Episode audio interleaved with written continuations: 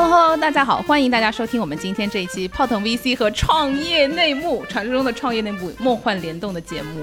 然后我是长得好看了不起的吃喝玩乐投资人默默，我是此次跟泡腾 VC 一起联名的有九千万点击量的宇宙级财经大播客 创业内幕的主理人 Lily。哇，欢迎 Lily。那我我是这个只有两百万播放量的泡腾 VC 的喜欢幻想，今天梦想成真的 Ted。哎，那如果我们是头部播客，你在什么位置？脚步吧，腰部都已经谈不上了。对，我觉得臀部对不对？脚部部或者是大腿。腿毛或者是脚毛，哎，太太粗俗了，要被逼掉了，对不对？差不多是这个量级。你是我们的差不多一百倍还不止，对吧？对，然后今天就是我们的追星现场，对我好激动啊！我现在这是我们差不多五百倍、四百五十倍的节目。这是高山仰止。哎，你们俩数学到底行不行？完了，面试都过完不了。，怪不得发了简历没回应，所以人家的规模做投资的嘛？你们俩，要要跟你们公司合伙人聊一下，有财报都有问题读对，的。你的 memo 到底是不是自己写的？所以被 fire 掉了。这样，反正他们的播客播呃收听量是我们的多少倍，基金规模就是我们的多少倍，耐大家可以人寻味。自己再算一算，因为这两个都是变量。哎，不要塞踏步。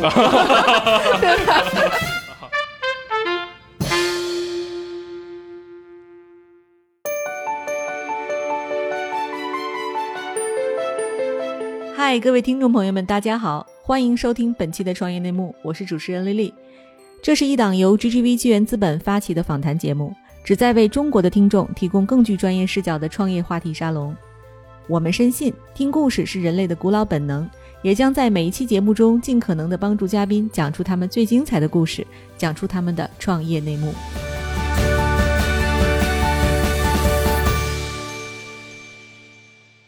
呃，今天那个特别高兴能请丽丽来，丽丽是我们是之前就是因为很奇妙，但现在不能展开的际遇加过微信你主，动加了我，对对对对，然后交流了一些非常关键的行业 insight，对不对？然后后来那个就是因为 GGB 最早有一个英文的播客，然后后来呢有一个中文的播客，但是中文播客就是在国内的各个音频平台做的非常非常好，是远远在我们做泡腾 VC 之前嘛，对不对？然后也算是我们当时，哎，我们一个参考的就是硅谷的很多就是知名的投资责任他们的博客，另外一个其实真的就是以 GGV 的创业内幕为样板的，哎，对，说到这儿，我要补充一下，就当年 TED 来找我，然后他说，哎，我要跟你聊一下，就是创投圈的一些事情哈，然后来跟你请教一下。然后我还觉得，哎，这个小伙子值不值得挖一下？然后我们两个就各怀鬼胎的聊了半个小时在网上，然后聊完之后，他隔了不长时间，我就看出了一个泡腾 VC 播客。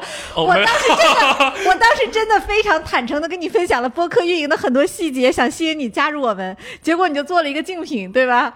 有没有这事儿？哇哇，原来是这样的吗？呃哦，这个故事呃我们倒真的都不知道。那今天一定要我们组团来请教一下，一定要挖出更多的干货，好吗？不敢不敢不敢！我听说跟这个新锐的泡腾 VC 一起合作，我非常非常开心哈，因为总有人说我这个节目是中老年听友的最爱。哇，所以说这个就叫做大人有大量。我们这种小辈做出这么出格的事情，人家不仅不生气，还愿意跟我们一起梦幻联动等一下，等一下，啊、不是我们，是你。对对对，是一个对对对，你好好再重新说一下。对，其实因为那个时候我们其实想，其实也有说想要不要做做视频或者音频嘛，但是其实我们其实很快就放弃了像创业内幕那样的那个方法，因为其实我们本身的投后和其实在行业的位置嘛，其实不足够请那么多那么棒的嘉宾，请你看，就 GV 知道请过雷军啊，去请过这个。就反正很多很多就是一线的你有没有听过我博客？不先 说，不我我刚刚不要打岔，你先把名字说出来。我紧张了，让我重新说一遍就。好好组织一下你的语言。我紧张了，我紧张，我紧张。杨致远、李开复、雷军，对吧？真的没说。刚刚我很紧张，是想说先说雷军，还是先说李开复，还是先说杨致远？呃，就把八八人没有说出来。所以你这样排序，你觉得没有问题吗？需要再改一下吗？今天就是我们要不要把孙 set 杰也加上。还有吴恩达这么好的这些嘉宾，我们是很难请到嘛，所以我们其实就想有点想另辟蹊径，以比较年轻的投资人的这个角度，然后稍微把节目弄得好玩一点。我是真的挺喜欢听胖头 VC 的，就是 VC 自己人讲这个讲行业呀，或者讲什么的播客特别少。咱们口音快墩儿加起来都不到十个，这里边还包括一些山寨的，对吧？对，就是嗯、呃就是号称自己在讲的，实际上这哥们儿我打听了一下，可能全全全行业身边的一个人都不认识的，就是反正嗯、呃就是这样加起来。这个票友加专业的，咱们整个 VC 行业能有十个就不而且其实可能很多都是更新频次相对来说是比较低频，可能两三个月才播一次的。就我觉得大家能在一起一起联名，把这个市场在一起做做大，希望更多的人加入进来，就是来进入这个播客这个大赛道，向更多创业者传递正能量，传递一些创业的故事，其实是蛮好的。嗯丽丽呢，要不先简单介绍一下您在 G 嗯、GGV 的这个工作的这个负责的范围？然后我是在 GGV 负责大中台的，然后呢，在此前呢，就是我是其实是在 GGV 负责 marketing，然后当时呢准备启动播客中文播客这个项目的时候，因为英文我已经试水了，非常成功，然后我们就开始复用这个呃想想要把英文播客这一套复用过来，但是我们英英文这边有一个得天独厚的优势，就是我们有同事豪，有 Hans，、嗯 Hans 是主持人，然后他来访谈创业者，就是您刚才提到那些大咖创业者都是他的朋友。然后，但我们在中文播客里呢，我们首先就没有汉斯这样一个角色，因为我们中国的三位合伙人就是季勋、杰尼还有 Eric，他们三个人长期 base 在这边嘛，但是他们三位呢都没有那么多的时间在播客上去贡献。然后 marketing 这事儿又归我管，然后呢，我们又需要在公司找一个人足够八卦且足够能调动资源，然后想来想去说就由我来管理了。哎，其但实当时其实是一个小难题啊，因为其实这个事情如果是直接合伙人来推动的话，会非常容易。相对来说，不管是请嘉宾还是请 CEO，对不对？未必，哦，是这样吗？对，就是嗯 GGV 的中台能力非常强。我是 GGV 为数不多的见过所有被投企业 CEO 的人，应该是唯一一个。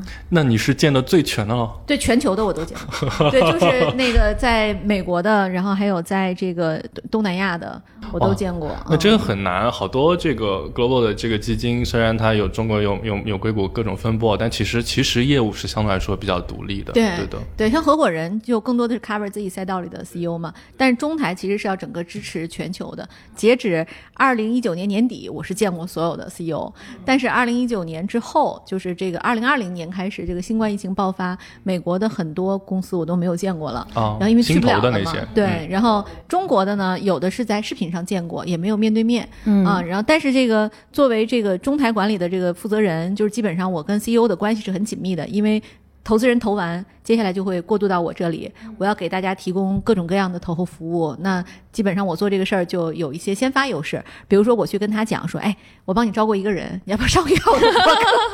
或者，说我帮你这个解决了一些财务上的难题，你要不要上一下我的播客？啊、对，然后其实听起来是轻轻松松，但其实在冷冷启动的时候，估计也是很有相当挑战的。对冷启动，我特别感谢我们的合伙人们，就是都是合伙人在帮我邀约啊、因为这个项目就是你看我们一开始录几位，就像 Eric 帮我搞定了喜马拉雅的两位 CEO，他们是目前就是唯一一次在媒体上两个 CEO 同时出现，哦，真的吗？对。哦，他们以前是没有过的，就是都是分开来的，对，分开，然后或者是说，就像这样深深度的访谈，基本上是没有的。所以我也是这个非常有幸，请到 Eric 帮我请到了他们，季勋是帮我请到了像胡润呐啊然后呢，杰尼是帮我请到了大众点评的张涛，这重量级的嘉宾，还是要请他们。然后像汉斯帮我请到了小米的刘德，就是这些人基本上是我们很难通过我的能力去 reach 到的，但是合伙人非常非常支持我们的工作吧。这简直就是我们可望不可及的嘉宾。对，要不哎这样吧，我们签个长约，然后每年从你这边哎漏一些，我们聊过了再聊一遍。完全没问题，我们的 portfolio 都可以推过来呀、嗯好好他们上过一次播客之后都特别有感觉。你知道我有一个那个那个 CEO，对，那个是那个黑狐的那个创始人，就宇翔嘛。然后他前两天还跟我说，他说 Lily 那个播客太好了，想再来，那我他说我到现在还有人说是因为听了播客跟我认识的，哦。但宇翔那一嗯期其实是一九年的播客，到今天。那。过两年要该复购了，那来吧，轻 轻松松。就是它的长尾特别的特别长，特别长。对。对，嗯，所以这个对于呃很多我们的 portfolio 来讲，其实一开始我们定位它其实是做 GGV 品牌的一个一个宣传窗口 branding 嘛对。然后后来我们就发现，哎，这个东西对。这个出就我们的 portfolio 来讲有非常好的价值。第一个价值就是显而易见，就是我们的这个品牌和宣传价值。嗯我们现在有九千多万点击量的话，又提了一次啊，不好意思。然后 大博客大播客重点要提 九千万播放量的播客，对不对？喜马拉雅财经节目第一名，对吧？所以你说这种体量，生动活泼一听都要笑了。为什么？我们要是有这个体量，接广告接到手软，但我们的体量现在都接不到广告，那要被切掉。对不起，我感觉我说多了。我们的起量就从跟 Lily 的这一期联动开始，请他带飞我们。这一集就是两百万，我们之前是两百万，这期之后我们就是四百万，对老铁们，如果这一集不了四百万，要怎么办？杀火箭。嗯，对，就是就说回来，就说我们其实一集平均有一百多万的点击量的，然后我们确实是觉得公司越来越意识到这个价值。就过去呢，投完了这个项目，我们会有一个大的介绍，就基本上项目一投完，我就会进场，然后跟这个婆婆就介绍说，哎，你看这个钱。我们不白拿啊！我们除了钱，我们还有这么多附加的服务。我们有财务、法务，然后呢，我们有 GR 的团队，然后有 talents 团队，我们还有 marketing 团队。然后我现在呢，基本上讲到最后 marketing 那部分的时候，就有人说：“哎，我想上播客。”哇，迫不及待，就是前面什么 talents 什么，哎，什么时候我可以上播客？对，他们会主动提，但过去都会是说：“我说我就是我要安利好多次，安利好多次。”对，我说：“哎，您再想想。”但就很多人都说：“哎，我们现在很要就是 keep low key，或者是说我现在呢还没有。”我们现在不融资或者怎么样，这个啊，但所以它这个，因为这个里边还有一个巨大的负效果，就是完全我们一开始没有意料到的，就是它的 IR 效果。嗯，基本上上了我们播客的项目，很快就会被下一轮的这个机构关注到，他就会发现，哎，这个项目讲的很好，哎，这个创始人很有感染力。对，我们想聊聊。我们在一九年的时候有一个项目，那个就是它其实没有任何外部投资人，是我目前聊过唯一一个没有大基金 back 过的公司。然后它是一个非常传统的表商。然后当时我们聊了很多互联网公司，我说，哎，我们要不要聊一个传统行业的企业老板？嗯，他对于这个市场的他的创业故事应该也很有趣啊。对，当时他就讲了，他是做二手的那个奢侈品手表的，就古董表。嗯，他一块对中古表，他的一块表平均客单价都是都是大几十万。然后呢，他其中卖过的就是几百万、上千万的表，有的是。他也没什么现金的这种压力，但他上完之后，就鼎晖的人就来找了我，然后说，哎，你们这这项目要不要介绍我认识一下？我说他好像不缺钱，他说我最最近我就想看这个赛道，二手奢侈品万亿赛道大有可为。对，嗯，对，所以像这个领域呢，我们其实也是非常有兴趣的。就当时发现，哎，很多 PEVC 的人都在听，就是我们的这个播客。现在基本上我们可以非常有信心的说啊，就我们做过这个统计，就是中国市场上主流的 PEVC 人民币美元都算上，至少一个人在听我们的节目。这个听我们这一期节目，不，其实没有，我肯定能想象，因为其实我们的粉丝基数虽然可能跟就是跟创业内幕有很大差距嘛，但是我们其实看了我们的 sample size，发现其实 most likely 大部分也是同行看的比较多，因为其实对 CEO 来说，就是比如说他是做芯片半导体的，你讲这一期芯片他想听，下一期你讲消费品他肯定就是觉得没意思嘛。但是同行之间其实都很喜欢听方法论，所以我们也是意外的发现，哎，确实有这一层 IR。的效果在这边，而且效果很强。不过这个前提就在于你的播客节目得做得好。如果做的本身不够好的话，是其实可能说不定还有一些副作用。是的，是的。我们其实这个在这个过程中也不断的被挑战，就是有听友在底下这个骂我，我现在就是会直接回怼。比如说这个主持人像个傻子一样，老是在大笑，然后或者是说老是在大笑，那不就是？我也是，或者是说这个主持人怎么这么不尊重创业者？老是打断他，对不对？对，老是打断他，或者说这个主持。人怎么回事儿？他一直在说这个叫出去创业者的英文名字，他应该叫他的中文名字叉叉总。哇，我们的痛苦是很相似的，我们也是经过了去年有一个很长这个阶段，就是被听众有这种反馈，有那那时候我们也有点沮丧。是，就比如说他对于你就我们认为约定俗成的一些行业的东西，对的，他确实听友是有难度的。就是我一开始会刻意降维，比如说像。啊，GMB 啊，什么 DAU 啊，对对对，啊，对这种东西，以前我会降维去问，对复购率、月活，就就就就是我们看起来很常见的一些东西。但是呢，我们发现我降维之后效果非常不好，反而把你的目标听众对我的目标听友会觉得这个太 low 了。他想听的就是，反正我就想听这个内容啊，你听不懂你就去查。就听友底下会有这种两种的判断。后来我们就觉得还是要保持它该有的这个创投行业的这个一贯的这种这种术语，咱们不要拆解开，不要把标准降低。对你总你总不能说你讲 NBA 你要拆开什么美国 NBA 是什么国际 男篮什么什么联盟对吧？这就听着非常非常诡异。对啊，包括说我们中间就是喜马拉雅还给我们提意见，因为随着播放量的剧增，就是喜马拉雅的那个财经组还跟我们开过会，然后那当时我还记得财经组的几位老大就说，我觉得你这个完播率还。是有问题的，毕竟是四五十分钟。他说：“我建议你要裁成两段，完播率就会更高。”他说：“这样的话，就是你的你的权重就会更好。”哎，我觉得这个非常有道理啊。然后我我当时就就想着要不要要不要拆开，然后我就在听友群里做了一些这个调研调研，结果发现百分百反反对。就是从来没有这么一致。我们那个听友群每天都有掐架的，但那一次是百分百，大家说我们不要拆，我们就要听完整的一个这公司怎么成长，我不想听分成两段啊。所以就是有时候我觉得吧，内容的门槛本身就是一个门槛。是个筛选的一个，对它就是。对，就像个漏斗一样，他不爱听的人自动就没有了。就包括说我我一开始选喜马拉雅这个平台作为我们的第一发，就是这个主发布阵地和托管阵地的时候，就是很多人都来找我，比如说我的制作人就会说喜马拉雅的用户还是过于下可能不是很沉匹配嗯，过于下沉。然后我，但是我坚定的认为，做产品第一要务其实是要让。在足够大的一个赛道上去跑，就它的池子要够大。这个用户池子里，比如说有这么大基数里，可能这个一个鱼塘里有一万条鱼，它只有百分之一是红鳟鱼，但是我这一万条鱼里捞出红鳟鱼，和你有这个十条鱼一条都没有红鳟鱼的概率哪个更高，对吧？所以我们觉得还是说这个要池子足够大，比如说这池子大到有更多的这个这个鱼的时候，那 sample 这 size 个要够大。对它其实就那个里边它沉淀下来的用户就会更高端。所以其实丽丽这样讲，我感觉她虽然是这个 marketing 出身，但是呢又有很强的中后台的管理能力，而且还很有产品经理思维，这是超级复合型的这么一种可遇不可求。对对对，我觉得我们可能还要你们俩这是在 你们俩是提前做了一个夸夸群，还是所有的所有的嘉宾、你们没有没有，都是就有用了这一套？有些你觉得是夸，有些哎，啊后来又一拳就出来了。啊他因为他马上要打棉花拳了，我我是觉被你截断得你们是不是跟所有的这个嘉宾都说，哎，我觉得真的是又有产品思维，又复合型人才，对吧？这听着很不像夸人。所以，所以就是，其实刚刚丽丽也讲，因为我们的节目还是面向了，就是相对来说是可能比较对我们这个行业比较感兴趣的一些听众的嘛，对，所以我就替他们也问一个问题。因为刚刚其实我们一直有提到说，丽丽本身是 GTV 这边的中后台的合伙人，对，然后所以丽丽能不能给我们简单的介绍一下，就是基金里面的前中后台，然后他分别负责的角色大概会有一些什么不一样？这个可能也方便他们来理解一下为什么丽丽做创业内幕做的这么好，然后理解一下为什么 GGV 在展开，对吧？投后服务的时候有那么多项，对对对。我们可能是市场上为数不多有中台的机构。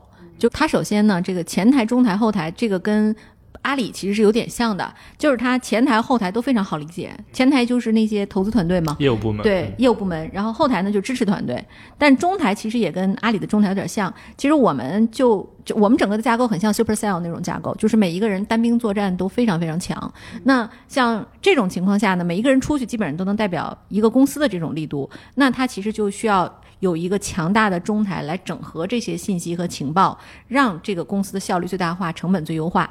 比如说，呃，有一家公司投完了。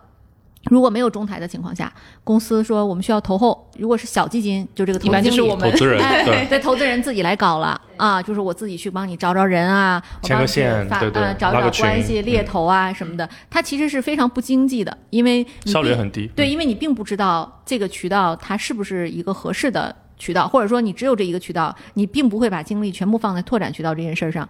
但对我们来讲呢，就我们的中台会有一个我们几大模块是非常完整的，比如说呃传统基金都会有的财务和法务，嗯我们都非常大的团队，我们财务和法务加起来有十多个人。就是可以帮公司从方方面面解决它所有财法方面全生命周期的需求。比如说，他已经公司成长到一定规模，他已经不想再放股的情况下，那是不是有股转债，有对对接的银行的绿色通道，对吧？然后我们可以帮他搞定更好的一些就是渠道来解决他现金的这个问题，又不稀释大家的股份。然后那法务团队呢，我们在并购、IPO 这些重大事项上是非常有经验的。那我们可以帮你找到最好的外部的律所，然后同时来帮你管理这个架构。所以这个是就常规财法都会有的。那除此之外呢，我们还有三个非常有特色的团队，一个是 GR 团队。就我们的 GR 团队的两个同事呢，一个来自于就全部来自于政府的这个背景啊，然后都是级别还相对比较高的同事，然后呢，他们就可以帮我们的 portfolio 来预先判断一些风险，比如说像我们手里如果有跟像什么像目前今天遇到的一个挑战就是教育类的公司，是对吧？昨天三幺五嘛，对对，就教育类公司它面临的这种像像课外培训班啊，或者是像像素质教育对政策型的这种风险，我们应该怎么去规避？像信创，信创到底是什么？信创对背后对应的商机是什么？对应的牌照要求是什么？这个里边都是需要政府去解读的。然后这就是一个大的赛道。那常规的服务呢，就是比如说我们的公司要迁址落地到一个新的区域，这个区域如何拿到政府最大程度的支持？我们有政策研究，然后我们可以帮你选址落地，对吧？这是一个大的 GR 的问题。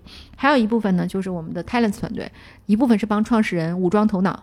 就是你这个项目投完，创始人发现他，我们投资人会给我们，就是他会反馈说，我觉得创始人呢招人不行 啊，他管人不行招人累啊招人管人对，这是一部分。还有说创始人财务的基础不好，对他其实有各种各样的问题。那我们、嗯对就会我们会对这个人先做一个人人物画像和长短板的这么一个分析，分析完了之后，我们会把它有的放矢地放到我们的培训体系里。比如说像 GGV 比较有名的就是我们的这个跟清华五道口的一个这个 E EMBA 项目啊，就是它其实不是这个学位制的培训，但是呢，我们是跟清华一起拿到了最好的一些资源，然后同时我们辅以我们的一些企业家的老师，然后来武装这些被投企业的这个创始人他的知识体系吧，然后升级他们整个的这种就是 mindset。然后那从招人角度呢，我们最擅长的就是招 O level 的人。就是话说，O level 的人基本上在市场上是很难找的。他就是首先你得有足够好的猎头，然后其次是猎头得对你公司足够了解。我们的 in house 的人就是一方面是自己有猎头能力，因为本身这个团队就是武大出来的。然后第二呢，就是这个团队本身对于公司的需求，他能重新进行一个梳理，说你要的不是我既要又要且要，现在告诉你这个公司情况只能又要一个了。要一个应该是哪个？然后什么样的人适合你？然后比如说像我们最擅长的 CFO 吧，中国我们做过一个盘点啊，大概有两百五十个上下，就是 CFO，就是可以去做美港股上市的 CFO，就有上市经验或者有上市能力的对上市这种，能力的，就是他要能管理投行，又懂一些这个交易所的规则，特别是美国市场的，也就这么多。其实这个远远小于我的预期啊。然后这里边两百多个人里，有一百七八十个是我们面对面见过的。哇，我们对他的需求是很清楚的，就这些 CFO 谁有跳槽的打算，谁最近有动的打算。那当公司像今年我们有几个公司要上市，那从去年开始我就要帮他把 CFO 全部都 set up 好，就说这个 CFO 要给到你，赶紧要找人。我现在手里就告诉你，我有我有几个 CFO 是 ready 的，马上可以拿去用的。那你想，如果公司它现在已经启动上市，要找一个 CFO，没有半年到得了岗吗？那半年黄花菜都凉了，是吧？这真的是对这么一个小小的领域里面，真的是洞若观火了。就你基本都已经覆盖的很好。对我们起肯定是要帮他搞定最关键的人。那接下来就是我们准备，就还有一部分人才就是 HR 的老大，对吧？什么 HR head，那 CHRO，、嗯，对这种人也很难找。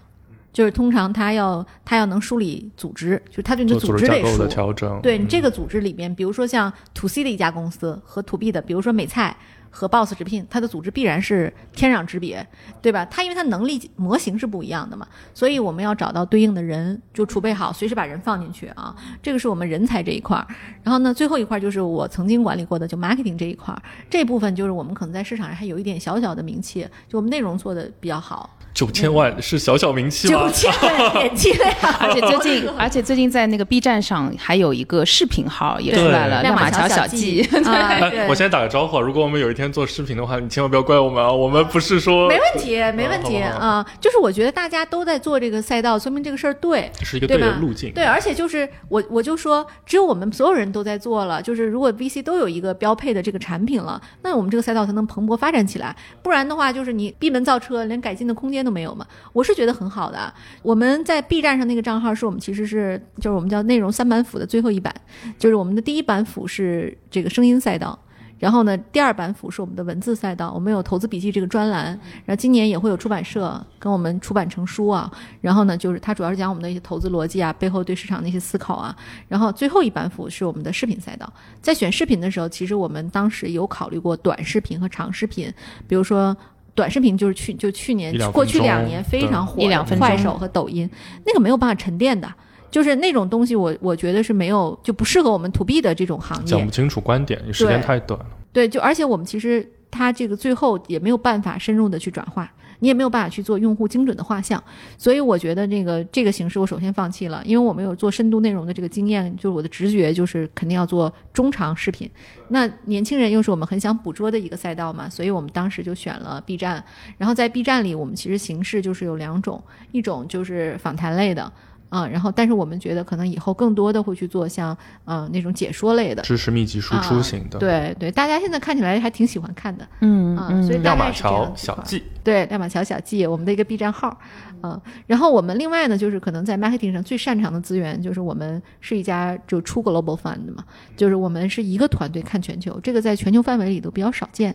比如说像红杉，它会是红杉中国、红杉亚洲、红杉美国，大家是 separate LP 和 GP，然后我们其实是一个团队看。那其实对于这个相对于其他机构来讲，我们有个很大的优势，就是我们有海外的真正的海外触角。比如说我们在美国有四十多人的团队，在东南亚也有十几个人，将近二十人的团队。只是硅谷，其实在全球的全球范围都有真的是布局很多。对嗯，然后我们有以色列的公司，然后我们还有像呃非洲的公司啊，然后东南亚就不用说了，两亿越南、嗯印度、嗯印尼。然后我一九年的时候，就是有大段的时间是待在印度、印尼的，就是跟我们的创业者一起。所以在当地，如果你要出海，我们的公司。那你其实就直接可以找我们当地直接的渠道，我们已经都搭好了。然后呢，就市场这一块儿，比如说媒体先行，社群我们已经 ready 了。然后其次就是说当地的一些这个大的活动，我们可以马上帮你 set up 起来。然后另外就是当地的团队，我们这边可以跟上啊，起码我们现在都已经做好了。嗨，各位小伙伴，告诉你一件很重要的事情：创业内幕的听众群已经开通喽。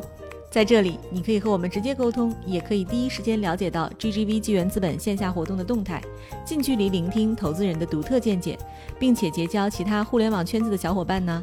入群，你只需要添加微信公众号 CYNMXZS，我再重复一遍，CYNMXZS，也就是创业内幕小助手的拼音首字母，并在好友请求中标注“创业内幕”。接下来，小助手会帮助你完成入群操作。我们期待你的加入。听完丽丽这么讲，我真觉得有两个感觉，我觉得还蛮深的。第一个呢，就是我觉得其实它虽然就是每一个赛道听起来就是又音频、视频内容很细很碎嘛，但其实他在每一个赛道做决策的时候，其实很像我们看某一个赛道投资的时候是有方法的。我其实觉得某种意义上是有方法是的举个例子，为什么要选 B 站，或者为什么要选喜马拉雅，是有很深的思考的，而且其实最终从结果来看，确实是很好的。是我觉得这就像我们投项目的时候，有的时候就你瞎搞，对对对，你或者什么，其实还自己要有，即使记错了也可以纠正嘛。第二个，我真是觉得刚刚描述了这么多中台的服务里面，说起来很容易啊，其实我觉得执行感真的太难了，因为很多流关键流程节点你是把控不了。就以招聘 C 叉 O 为例啊，就是因为这个岗就是你又不在投后的公司里面，对不对？你也不知道猎头实际的进度，你也不知道这个被投他真实的需求也会不会变啊，或者是他们的 HR 部门行不行？哎，我得打断一下，我知道。所以这个工作还真不是就甩出去的，为什么这么重啊？就是我我这两天做了一个调研，很让我惊讶，就是我把这个就主流基建一线基金的人我都问了一圈啊，有内部 in house 招聘 portfolio 招聘的这种 talent 团队的，在中国不到二十个，大家很意外吧？有我们有有吗？啊对我们有是就是这个我还真特别让我意外，就是很多机构里都没有，我。甚至觉得可能是少于二十个的，因为说实话，比如说有一两个只是简单人的配置，其实它起不到真正的那种效果，就真正成建制的是很少。对，还有的就是那个 HR 团队是做 HRDD 的，嗯，他是不做招聘的。对的，对的。然后呢，嗯做招聘的里边又分，比如说这里边又分像做技术、做产品、做什么的。那真正的能做技术产品招聘的人，也就我觉得可能有五六家基金就不错了对了。其实前两年有好多基金试过，比如说把 portfolio 加在一起做联合招聘啊，或者干嘛，但其实从结果来看，肯定是没什么效果的。对对的，嗯它这个东西就是我，你你除非你这个公司特别小啊，比如天使期的这个基金，它是有有必要做这事儿。公司都小，比如说一堆小小的，我们刚刚初创的公司，招聘会，哎，我们大家搞一个小招聘会，然后我我以我以能还有些用基金的名义帮你去邀一些人，也许有效果。然后，但是我们就这个我们投的公司到体量之都都都比较大了，那人家都有自己的 HR。其实你小需求你帮他找一个，小公司你找个 HR 就搞定了。那大公司呢，搞不定 HR 搞不定的事儿，我们就得来找我们。比如说像 Keep 的 CFO 就是我王宁们啊，就是我们搞定的。去年还有一家公司的 CFO 也是我们搞定的，我就先不披露了。就是 就是对，就他这两家公司，就是他基本上在上市的这个关键节点上，先要备的就是 CFO 这个人选。那这个人选就是我们储备好了，我们可以直接给他用。我们倒不是说为了拿什么 credit 或者什么，就这公司它如果缺这人，它就有有有生死之忧。它可能这个 IPO 的窗口一旦过去就完了。失败，或者是错过时间。对，所以这个是我们就是非常重要的一个布局啊。然后那从 marketing 角度讲呢，其实我们就更是这个逻辑了，就是 marketing 肯本肯定不是为了这个，就是说我们找项目服务的，大家都知道，不可能说通过你们二位也做播客嘛，就不可能说我录个播客就有人来找我，那那项目肯定都不咋靠谱。十年有一个吧，可能能投一个。是，就太难了，基本上没戏。但是这个里边更多的是解决一个认知的问题。也就是说，当这个公司他想要跟 GGV 合作，他起码说，哎，这公司我听过，就好像我我跟你我说一家公司啊，叫卡特彼勒，对，那个这公司 Caterpillar，哎，对，就这个公司很多人都听过，嗯，但是呢，不知道他干啥的，对吧？或者是叫马氏，很多人都知道，都听过，但不知道干啥的。够了，嗯，你在跟他合作前，你知道他不是一个 nobody，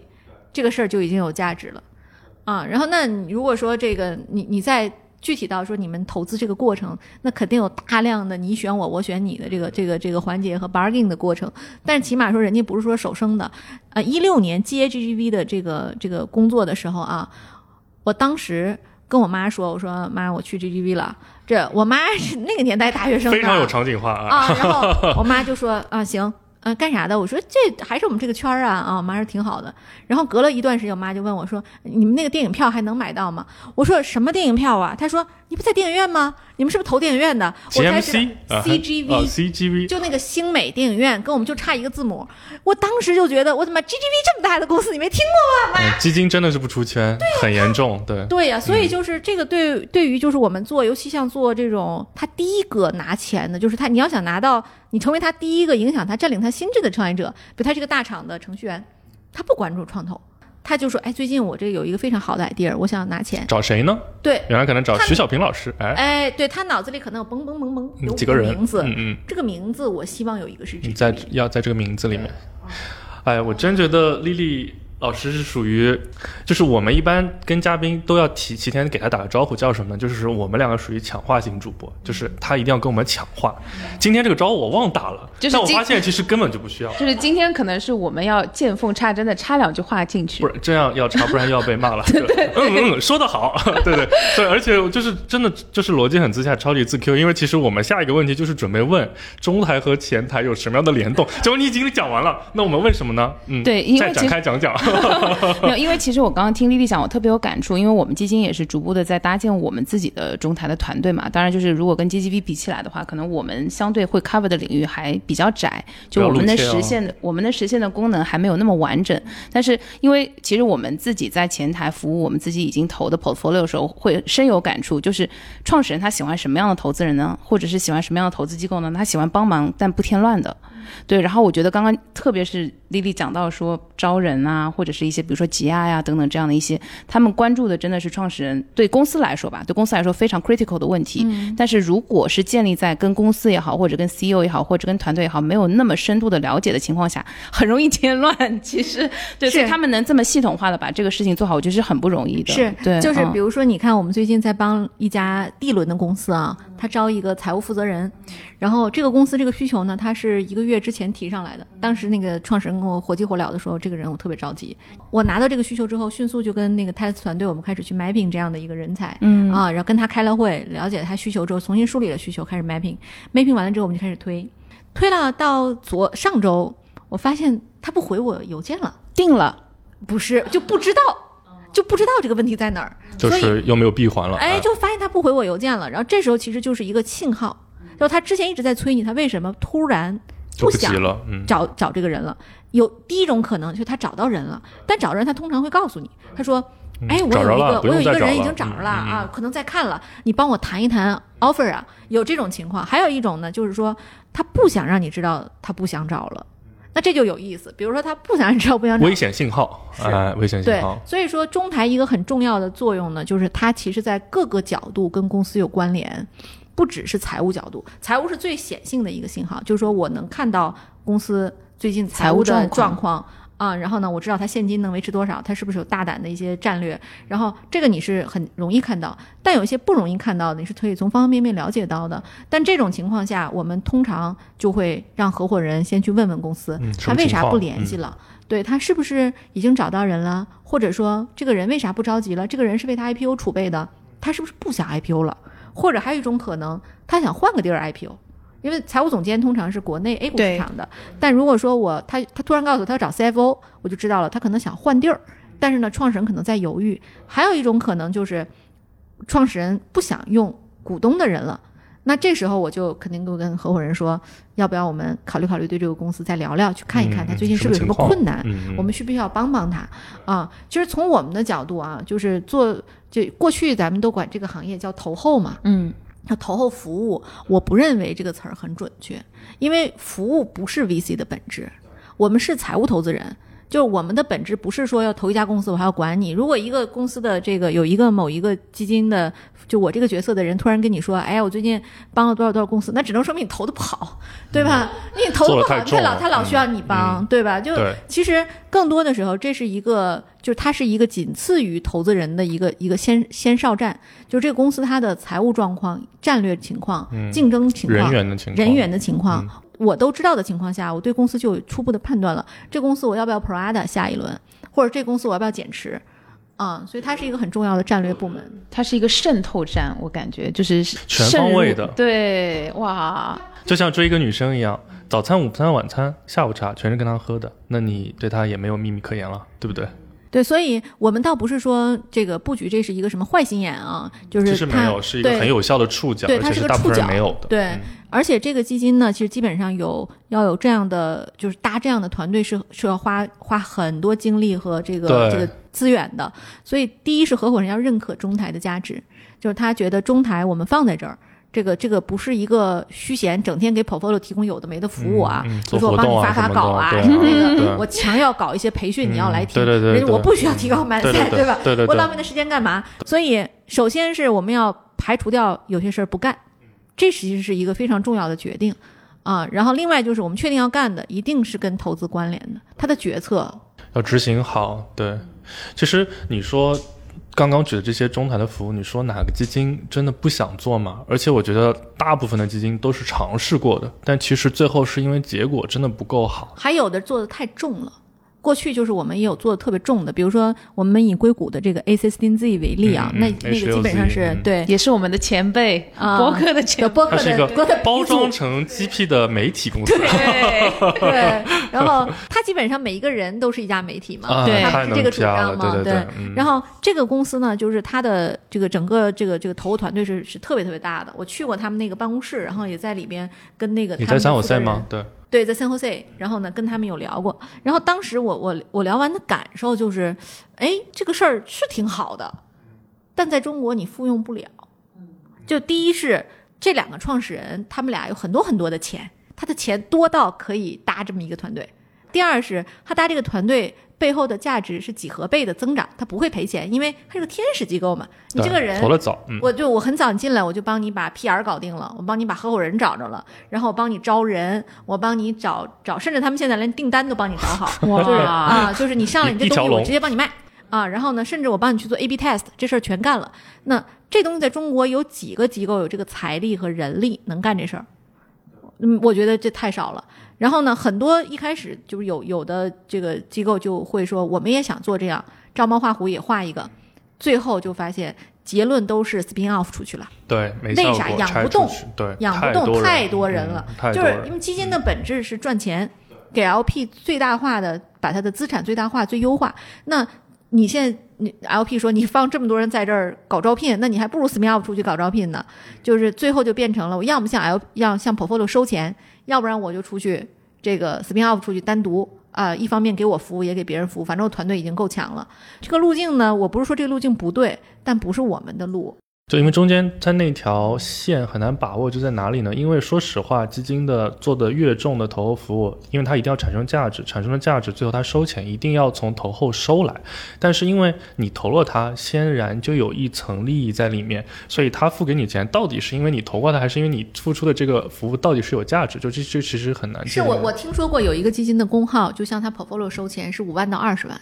哇，开始爆料吗？那我也听说过，那我也听说过有些哎，想我想我们能我们开始吗？嗯，我们毕竟行业地位不如你，我感觉开始爆就感觉。啥地位？我肯定被人 diss 死了。对，那我那我也听说过有些基金什么做工商变更什么什么还要收一笔费用，我的妈呀！啊，我的我的妈呀天，对对，可能是新加坡的一家基金，我不也不是特别熟悉。哎，不是 CGB 啊，这说清楚。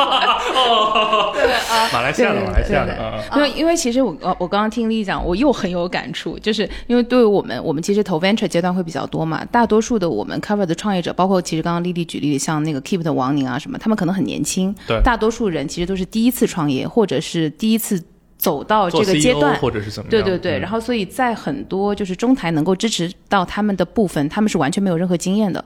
如果这个时候依靠他们自己单打独斗，然后没有这样的一个，就是因为基金中台它其实 support 过很多很多的公司嘛，对，然后它有非常丰富的经验。嗯其实中间我觉嗯得也有一层周期论的感觉在里面，就怎么解释啊？就说实话，如果投的公司它最后会变成一家伟大的公司，最终这些模块它自己都会做得很好。是，但是在嗯中间的过程中，比如说 A 轮到 B 轮，B 轮到 C 轮的过程中，它其实有点惶恐了。就像比如说你 A 轮投了它，可能你能帮它对接后面两轮的投资机构，但它真的到上市的时候要去做 pre-IPO 定增，可能大部分基金就是投一轮的基金也没法去做嘛。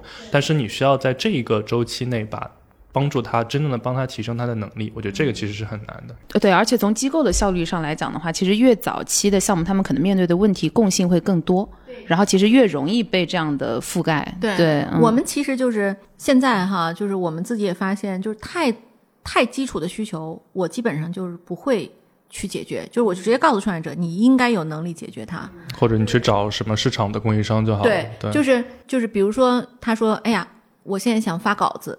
啊，融资发稿子，这是一个非常常见找别人非常常见的需求。我现在就是，我之前就觉得这事儿，按理说都应该会做，都让我发现真的很多公司做不了的时候，你给我，我这个团队呢有自己的一套工具，我就帮你发了，啊，然后呢，但是我告诉你，你马上要对给我一个人，这个人要能接得住媒体，我现在就把媒体名单都给你，我一对一的给你上，给你下次不搞一个许再这样了。training 不许来找我了，我 assume 你能搞定。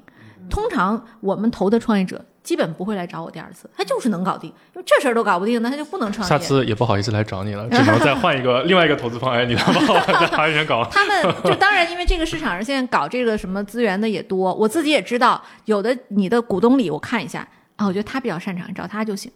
因为这个东西就是我大家都上手，比如现在融资 PR 搞给公司造成很大的压力，张三改完李四改，对对对对，李四改完王五改，我谁放前面谁放后面，每个人口径还不一样 last minute 还要改，对吧？就是我说还会有人抢发什么东西，啊，有很多操作在里面。对，我就嗯说这个里面就完全没必要，不要给公司制造这种麻烦，谁能干谁就帮一把。然后我还见过，就是我们跟有一家机构的投后的那个那个 PR 负责人在一个群里，然后那个公司就说我们想找三十六氪做一个首发，然后我还没说话，然后那个那个 PR 负责人说我能搞定。啊、然然后我说我说那太好了，我说那你去您搞吧。然后紧接着我就在媒体群里，他就看见他在发言说谁能帮认识三十六氪的人我？谁能帮我？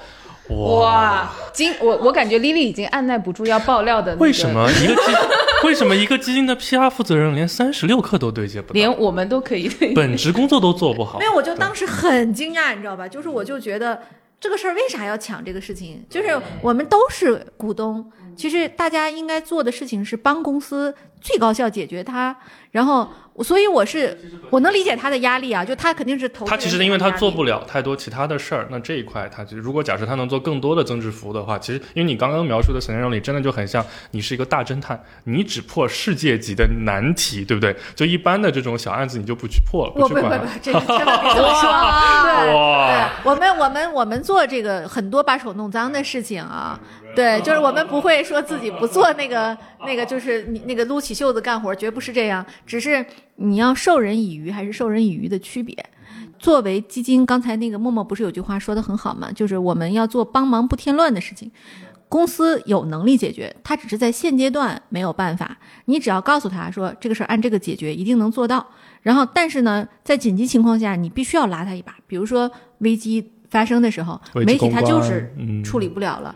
我见过那个创始人就是巨大的一个负面，然后我们几个人在一个餐厅里，他就默默的在抽烟，就说这事儿我就是解决不了。我说你那个团队那么大，全公司没有一个人能写新闻稿吗？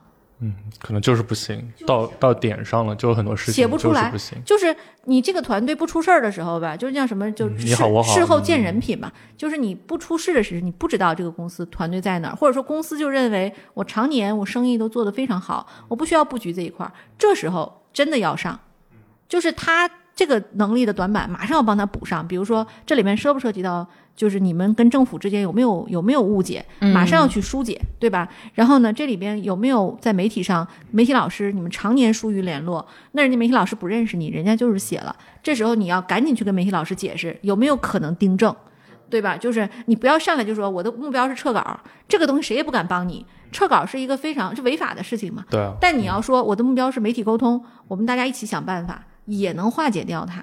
对，你看那个，呃，那个就是何小鹏和那个特斯拉的那个那个那个那个伊隆马斯克他俩的回怼嘛，就是伊隆马斯克说何小鹏抄袭，何小鹏就直接说说我要我要打的你找不到东，底下公关团队都吓尿了，然后你觉得 怎么办？对，对何小鹏就说 我非常不喜欢公关团队那个回应，我觉得太 soft 了。那这种情况下，你就你就知道。就有可能面临的媒体挑战是啥？那他公关同学来找我们的时候，我们就会告诉他，我我们能解决哪些，你能解决哪些，咱俩分头。像何小鹏人公关团队特别强，基本上我但当然只是举个例子啊，人家没有真来找我，就是我就说。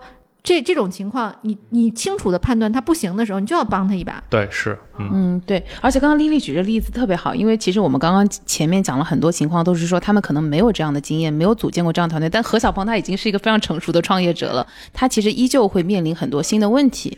对，然后我就觉得作为投资人也好，或者投资机构的中台，就是其实他们会。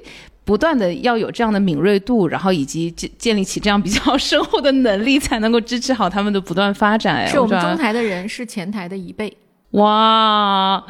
我鸡皮疙瘩起来了，为什么？我感觉今天你很矜持又乖巧，好像是见到老师这种学生的状态。对，就是拳嘛也不敢打，话嘛也不敢说。今天就很想做笔记，就就是这，我就感觉你马上就要做笔记，好好写 notes，然后这句修修 notes 写出来就是这次 memo 是默默写的。对对，那头部和腰部播客的区别和腿毛部 腿毛播客，哎，所以因为大家印象里面都觉得中台其实跟前台部门其实还是有些距离，或者其实实际上很难产生实际的业务。是这样吗？我不这样认为。那就要请基金 对，那就要请丽丽姐帮我们来讲讲。我们我们中台和前台的联动是非常紧密的，就是我们中台部门是跟前台一起开会的，每周的例会，就是除了上 AC 我们不去，其他的我们都在。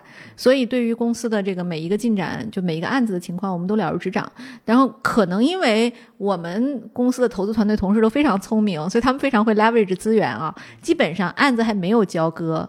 但是我我们就已经在里面了，起码我会在，我肯定会在啊。然后呢，就是他会告诉创业者说，就是说，哎，你看，我先介绍一个同事给你认识啊。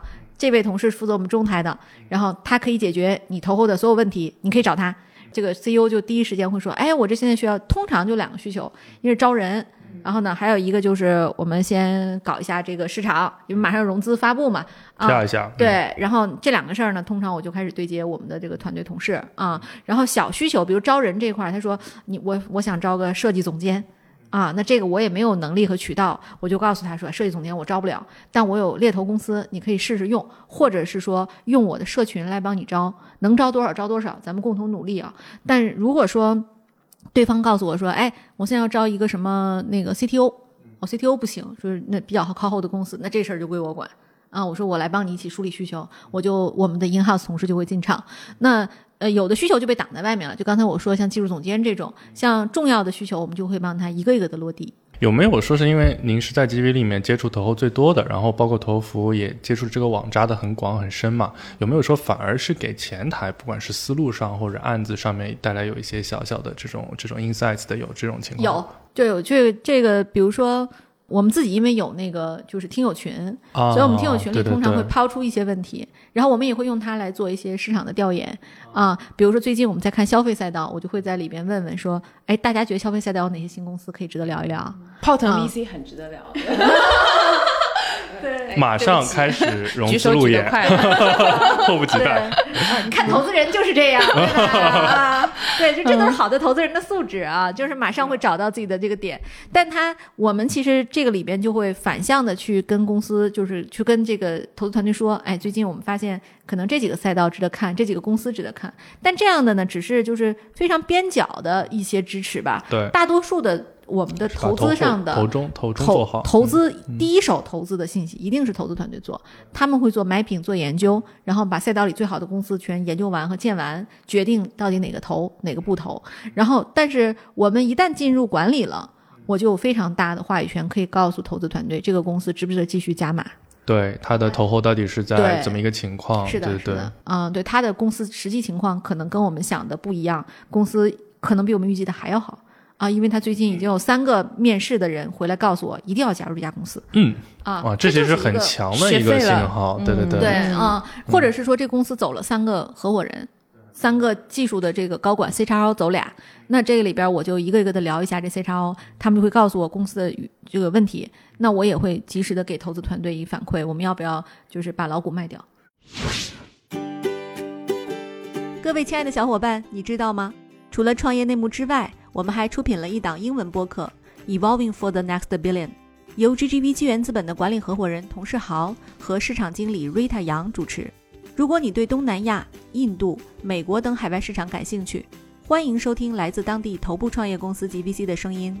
收听及订阅，您可以在我们节目顶端找到 GGV 的小馆，点击进入就能看到我们出品的这档节目了。欢迎喜欢收听英文播客的小伙伴点击订阅哟。其实我们自己在管那个投后的公司的时候，我自己特别害怕，就是报喜不报忧的公司。就。是半夜鸡叫这种情况，就是我，我还是 prefer 说他们有遇到一些什么，因为你的信息量越大，其实你越利于就是后续的判断嘛，对，所以其实我蛮蛮 prefer 他们能够遇到什么棘手的问题都能跟我们讨论讨论的，对，这个是在因为我们没有特别强大的中台的支持基础之下，然后我觉得如果是能够跟他们有更多的触点，特别是在业务层面的话，的确是能够搜集到更多我们的投资人也在做这个工作，嗯嗯嗯他们做的其实已经做了很多了，至少是百分之七八十是他们在做。但是我是另一个角度会告诉他，是更多的触角。就比如说，如果只只开一次董事会，这种肯定每年肯定是不行。但我们也会试着，比如说跟喜欢的投后多吃吃饭，多聚聚。但说实话，因为没有实际业务的发生的话，其实纯聊天，有的时候其实聊不出什么很深的东西是来。是对，反而是就是真的是有更多真这种真实的触角，我觉得真的是可以知道更多。对，比如说像我们公司，我们在帮一家公司做呃融资发布吧，最简单的一个日常需求。这个需求的过程中，我就不是发稿子，我的那个投后团队那个负责融资发布那同事就会说：“丽丽姐，她想做外媒啊。”然后那我就会说：“赶紧叫停啊！”这个就是 you don't want it，就是对方可能会觉得我想做个外媒曝曝光，但其实我会告诉你，我站在外媒的潮头和一线，这个事情不能做，你会制止他。然后呢，另外呢，还有一种情况就是我们在跟他这个融资发布这一个场景下，我发现他的 PR 一点资源都没有，我就会提醒这个 CEO，你的 PR 不行啊，一点资源都没有啊。然后呢，这个公司 CEO 说啊，需要什么资源？他其实并不一定擅长这个领域，然后你就告诉他说，他这个这一二三四五资源都不行，我建议你赶紧把这个短板补上，或者是让这个 PR 同事这个再找给他找个头儿，或者是让他迅速的这个上手。我们我们说的这五个方向，对，这其实对公司来讲是一个非常好的这个信息的这个反馈。我这个特别有感触，就是我我也可以举个例子 对，因为因为因为我们有加 portfolio，就是它在一个竞争还比较就是激烈的一个赛道，然后之前呢，就因为我们是 A 轮的时候投进去的，然后当时就是融资发布的时候呢是。我们来帮他们做的，当时我们就建议他了，因为发现他没有 PR 负责人，他有 marketing，因为他有 to C 的这个呃界面，然后但是他自己没有 PR 部门，然后我们就说，哎，建议对我们说，哎，建议你要不要找一个 PR 负责人，就是你不不一定要建立一个多完整的团队，但至少有这么嗯起码有一个。人可以对接外部的服务商，对吧？嗯、然后当时他就说：“哎，我们还小，而且他们还比较低调，就他们也不太想对外的去发太多声，想埋头先把业务做好。结果就发现，的确就是在后续的发展中，别人搞他的时候，呃一个是别人可能会搞他，然后另外一个是说，就是其实他 always 在投资人这一端的声量就比别人要低是头。弱的，嗯实际业务是很 OK，但是投资人对他的这个认知，啊，对对对，就会了解对，真的太有感触了。对，就嗯是他你会发现他这块儿的时候，有的时候他会听你的，然后他说我我会我会马上布一个人，我说他就是不听，那不听呢，你就要让他上这一课了。因为你不可能上手去代替他，就就好像我们自己，像我自己是孩子妈妈嘛，就是有时候孩子他一定要去尝试那个事情的时候，你你就没有办法不让他试，你只能说你摔倒了、摔疼了，吃一堑长一智。啊，对，比如他就一定要抓那个什么东西，你就说你给他抹点辣椒，你说他一摸完，哇，不吃了这个东西，对吧？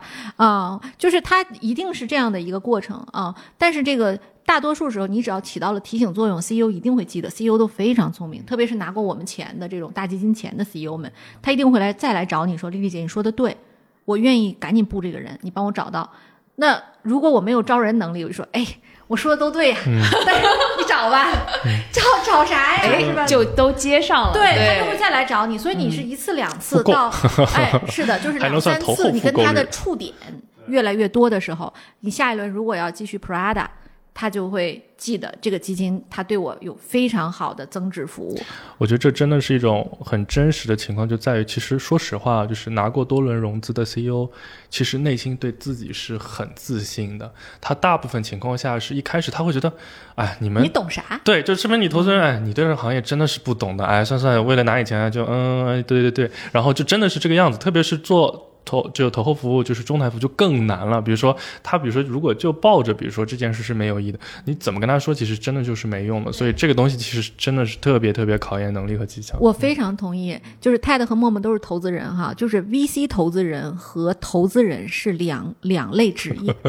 就是我这么说啊，VC 投资人他一定要有陪跑的心，就是我们就包括中台的 VC 从业者一样，就是你要能陪这个公司长大，你的成就感不来自于那种现金的回报，对，是来自于我看着它从一个小小的长大的长大到一个更大的，像个大树一样，小苗子到大树。过程中，我有浇过水，我有培过土，然后兄弟你长大了，你变成我们这个生态中的很重要的一员，再拉一下其他小兄弟，对的，这个过程就是他就是 VC 投资人一个就是做时间的朋友嘛，是对吧？周期真的很对，就是要很嗯长。然后，但是投资人呢，就是有有，比如说有的这个是两类职业啊。投资人，比如说二级市场投资人，他通常很快，反馈太快了。嗯我跟你的关系就是那种，呃，财务关系，就是咱们俩快进快出的把这个钱赚到了，好一拍两散，啊、但是你要是做 VC 投资人，你是要跟他过日子的心的。就是你要把他当成你的配偶一样，就是这哥们儿不好了，或者就是怎么样，你你你说我能帮我就多帮一把，不行他就那样。我想到一个，就是因为 TED 总是喜欢拿什么谈恋爱啊、男女关系做比喻，我就想到，就是一个其实是结婚过日子，还有一个可能就是一夜情，就 have fun，对吧？就大家大家开心不，仅要回扣 丽丽老师的话，还要还要污名化我。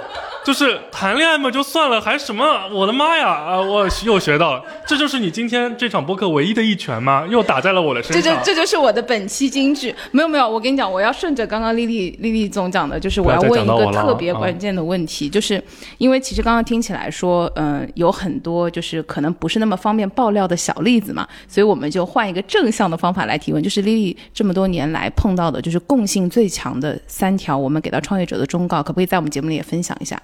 第一条忠告就是一定要先把人管好，人是一切的根本。但通常来讲，一个公司的这个走下坡路，也就是说，我们通常都是他人才的流失。我记得看过杨浩勇他一次演讲，杨浩勇就说：“你凭什么认为你作为行业老二，你能超越老大？”你不要认为你能找到第二增长曲线，你能够跨越老大弯道超车，没有弯道。你要做的就是等着老大犯错误，然后超越他，你就慢耐耐心的等。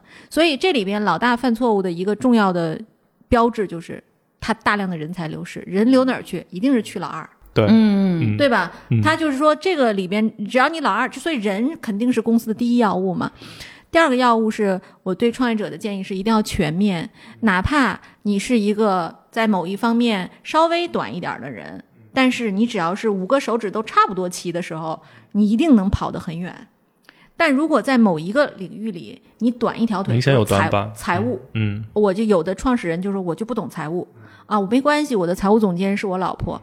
你还是没有办法做正确的决策，因为那个最终扣扳机的人是你。你这个手指如果只有这么短的话，你一定会影响公司整，成为公司整个的短板。还有的就是，比如说这个公司里不懂法务，就是对于架构没有感觉。新一轮投资人来了之后，怎么融资，怎么谈，对吧？股权怎么稀释，这里边都是就是每一条手都要一样长嘛。然后如果说还有第三条建议的话呢，我建议就是大家要多交朋友，少树敌吧。就是行业里边，其实整个这个我们现在如果放眼到这个大大大趋势上看，全人类跟外星人对是 敌人，对吧？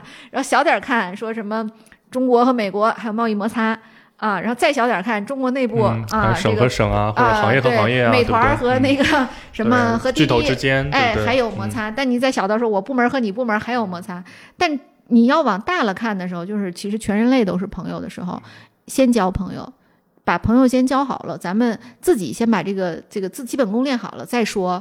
我去打别人或者怎么样，就是心要正。然后还有就是说，别人去打你的时候，对吧？如果你有足够的朋友，大家不会踩你。就这个行业里都就这么大嘛。你看我，我觉得最好的例子是中国的这个电动车，我们叫电动车三傻，对吧？嗯造车三势力，就是这三个人之间没有内卷。他们都做着这个电动车的生意，但是他们抱了团儿，他们都说干死特斯拉。啊，对我先，我们三个先抱团儿，然后呢，再把这个自己的生产业做起来，我们再去跟海外的这个巨头去 PK。那未来有一天，如果说打把巨头真的是请出了市场，然后呢，那我们这三个人可能咱们是竞是和，那是另一个格局。但起码一开始不是恶性竞争。嗯你看，这其实跟几年前美团和窝窝团打，对吧？然后呢，百团大战到打车大战太，多了。对，嗯然后到买菜大战，一个又一个都是在内卷。这行业有起来的吗？都没有。但是造车没有，造车从一开始就一团和气，大家全起来了。因为这个市场还是足够大的，特别就是像中国和美国已经是就是怎么讲，就是市场空间最大的两个市场。其实还是心态。就你比如说，我还能举例子，比如说为什么泡腾 VC 可以跟创业内幕做联动？为什么我们没有互相都变成敌人，变成因为我们只有两百啊！哎哎这不是不是这样举例的，不是这样举例的。你想你想一下，就是快你滴滴滴真，的太搞笑了。就是快滴滴滴，对吧？然后什么当时的美团点评，对吧？大家还是在同一个体量上的。我们这个是什么？这说明对吧？九千万播客在九千万播客的眼里，我们是一样的档次。哎，虽然你你今天只有两百万，虽然今天你只有两百万，明天就是两千万，对不对？对，进入了一个量级。咱这行业一共才多大是吧？远谈不到竞争啊。嗯对而且我我是觉得整个播客生态一共才多大是吧？啊、所以所以总结一下，刚刚就是第一个呢，就是要把朋友就朋友做的多多的，敌人少少的，然后呢，尽量 CEO 呢不能有特别明显的短板。还有第三个是一定要管好人。其人管好人实第一个最重要的是管好人。我觉得管好人跟那个 CEO 的短板都就是。都其实这两个是有关联的，对因为我没有见过真的是把每一件事情都做得特别完美的 CEO，他通常每个事情都要懂一点，然后但是呢，他要知人善用，他要在每个位置去补比自己更牛一点的人，但他的认知不能跟那人差太多。如果说你赛道选错了，行业选错都不重要，只要你的这个人对，这帮兄弟跟着你，你还能起来。你看再难的事情，哈罗，太典型了，是吧？就哈罗的整个团队两，次创业真的。很多。对，对他失嗯败，但不要紧，这帮兄弟们还能再起来，因为他已经磨合出来了，他只是差一个机会而已，机会总是有的。但如果团队不 ready，机会在你面前你也抓不住。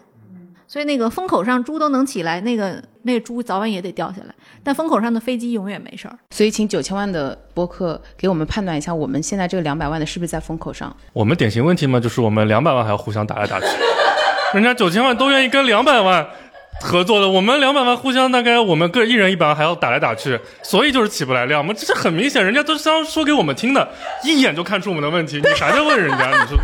我记得我们一开始跟徐涛的那个硅谷早知道做过第一期联名，我战战兢兢的，你知道吧？我还在那个群里有人说，哎，你们要不要跟硅谷早知道做一期联名啊？我就找了徐涛，徐涛说好啊，然后我说，哎呀，你是头部播客，我是这个腰部的，咱俩好像不是一量级。徐涛说没关系，哇说我们还是还是这个都是一个所以今天我们坐在这圈子里，还是因为徐老师报上了大手有余香，对对不对？哇哇，回回扣了。那以后你好一点，我也好一点，好不好？我们都好一点那那我今天要提出我们的致命一击，啊，请。对对，就是问一下 Lily，就是除了我你们俩什么时候生孩子是吗？什么东西啊！我的妈呀！啊，我这个不够致命对吗？对对对啊你们俩不是不是 CP 吗？不是不是不是啊，不是 CP，哎我们我们连没有你们有貌没有吵过吗？没有，我们连貌合神离都算不上。我们现在很明显，我们的粉丝都是踩一捧一，然后哦而且我们是貌离神离。所以你们是你们都是伪粉，对不对？没有团粉。对我呃是这样的，就是他有一些假粉，就是他的假粉都是我的真粉。剪掉，快打拳！对对对对对，哎，你们俩真的好有那种 CP 感呢！你们要不要吵一吵？那怎么办？只有靠九千万的帮我们炒一下。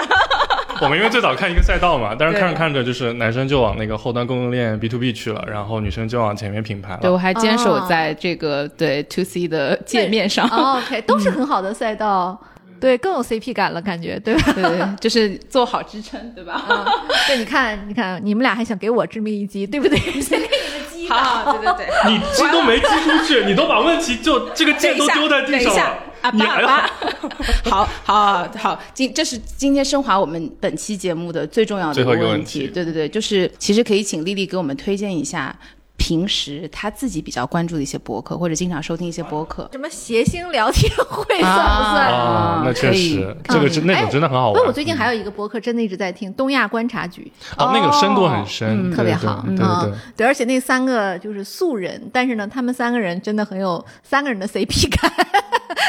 然后那个这个他们讲的话题都是我特别爱听的，呃，就是东亚那些事儿嘛，离你很近，但是你非常不了解的两个国家，对对对对对嗯，对，还有那个徐涛老师的那个。呃，就是以前他做那个《硅谷早知道》，我还在听，还有声东击西这些，对，声东击西，对对对。那忽左忽右我也在听，我一定要给陈彦良站一下台。陈彦良，请你付一下广告费，我给你又给你站台了，对吧？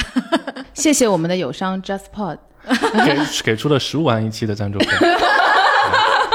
哎，就是今天价格已经报在这里。如果这句话被剪掉，就证明他没付钱，那就是无广告版的。到时候记得也谢谢他一份，对他听完就懂了。到时候付款账号那个达达，到时候付一下啊。对，好，对点，by 点头 by the way，就是创业内幕，因为 GGV 出品的，所以我们不能收钱。那个没事，我们能，对对我们没有利益冲突。好吧，那我们就作为我们这个梦幻联动的一期，我我觉得我丽丽应该还会再继续跟我们联动的，因为我觉得今天有很多话题我们都没有具体的展开，能不能改正，毕竟人家三条建议也给到你了。不就是看我们能不能早日的为啥你要让女生改正？你政治很不正确，对对吧？对对呀，对这这种这种打钱的感觉就一定要常来，就是我们这是一个拳击节目，以后就从喜马拉雅从播客那栏离掉，反正也没有量了。对我们是格斗体育类的体育类、体育类、竞技类对。对，那反正我年纪比你们大，我开黄段子你们也接得住，对吧？就是我们我们这个节目什么时候能站上一千万的这个门槛，我觉得我们就可以看丽丽了，对，嗯，对我们两百万就在这边也不动了，对，嗯，好吧，对，哎，也你们俩真的好没有创业者精神，为什么一千万门槛要看头后的，对吧？哎呀呀呀，又就被打死，又被打回来，哎，你你你打一拳，打一拳，太找他了吗？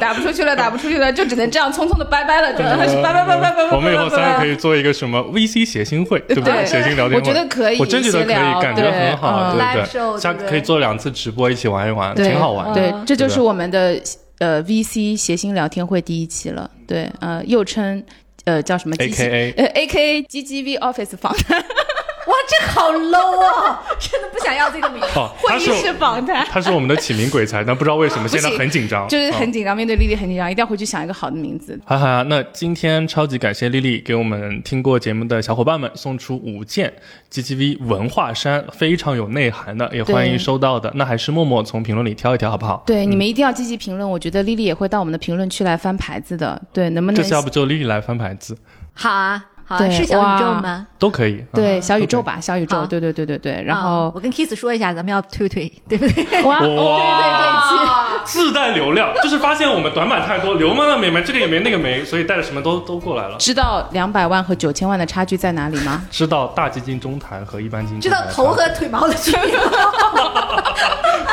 或者重如头部，或者轻如腿毛，哎，就是这样。好吧，好吧。太油腻了，好，好，好，大家好，拜拜拜拜拜拜，就这样吧，拜拜拜拜拜拜拜拜拜拜拜拜。